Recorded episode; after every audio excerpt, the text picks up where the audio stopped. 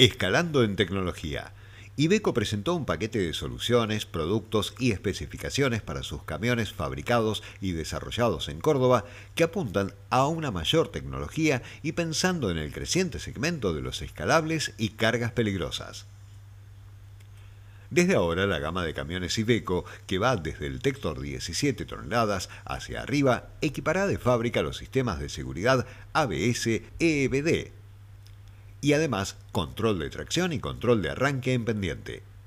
Este es un paquete de seguridad que si bien lo exige la ley para transporte de sustancias peligrosas, bitrenes y escalabilidad, Iveco decidió aplicarlo a toda su gama de camiones. A esto se agrega la posibilidad de elegir cada camión de la gama Stralis con suspensión neumática en ejes traseros, lo que le permite a la marca ofrecer productos mejor adaptados para aplicaciones que mencionamos, es decir, del tipo bitrenes, escalabilidad y transportes de sustancias peligrosas. Una cobertura del 99% de lo que requiere el mercado local. Pensando en escalabilidad. Desde la llegada del decreto de escalabilidad al transporte nacional, hubo que hacer un cierto cambio de mentalidad y comenzar a pensar en todo esto para ser más eficientes en términos de carga transportada.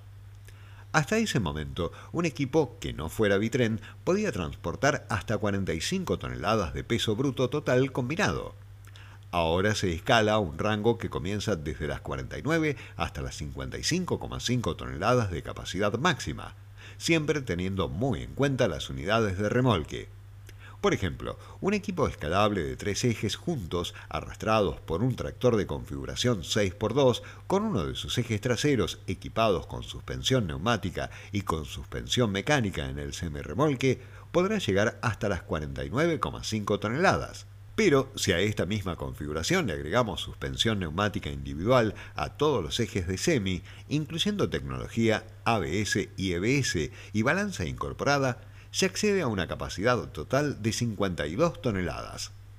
También podremos seguir escalando en capacidad de carga con un semirremolque del tipo 1 más 1 más 1, con los tres ejes distanciados entre sí que usualmente se utilizan en largas distancias y con el cual se puede escalar hasta un máximo de 55,5 toneladas. En este caso, la normativa exige un tractor 6x2 con ejes neumáticos originales de fábrica, tanto en el eje de tracción como en el tercer eje. Por este motivo, Iveco hizo mucho foco en su nueva oferta de suspensión neumática en este lanzamiento. Más oferta con mayor tecnología. Para complicarle un poco más la vida a la fábrica de Ferreira, Iveco pasa a ofrecer una gama en espejo, es decir, todos los camiones con suspensión mecánica van a tener sus gemelos de suspensión neumática. Esto es porque hay clientes que no quieren, no les sirve o no pueden pagar ese delta por la suspensión neumática.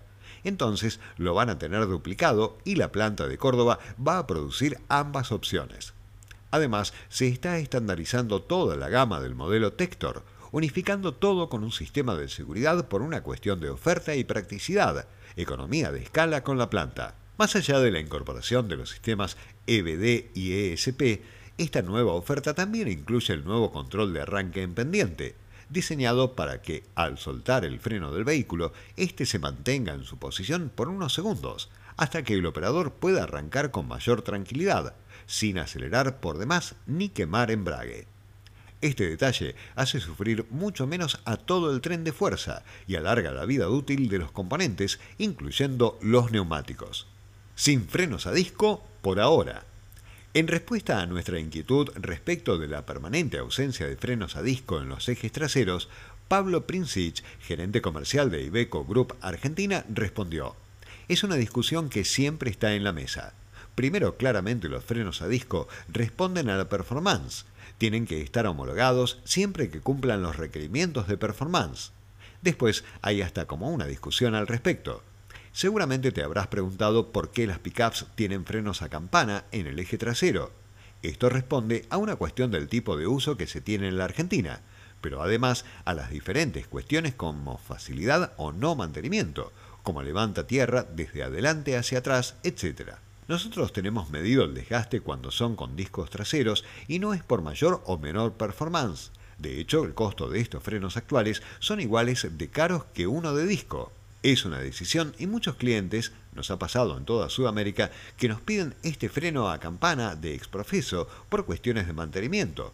El freno de disco está pensado por ahí para algo más europeo. A nosotros no nos presenta ningún desafío pasar a discos. Simplemente fue una decisión continuar con frenos de campana, remató Princich.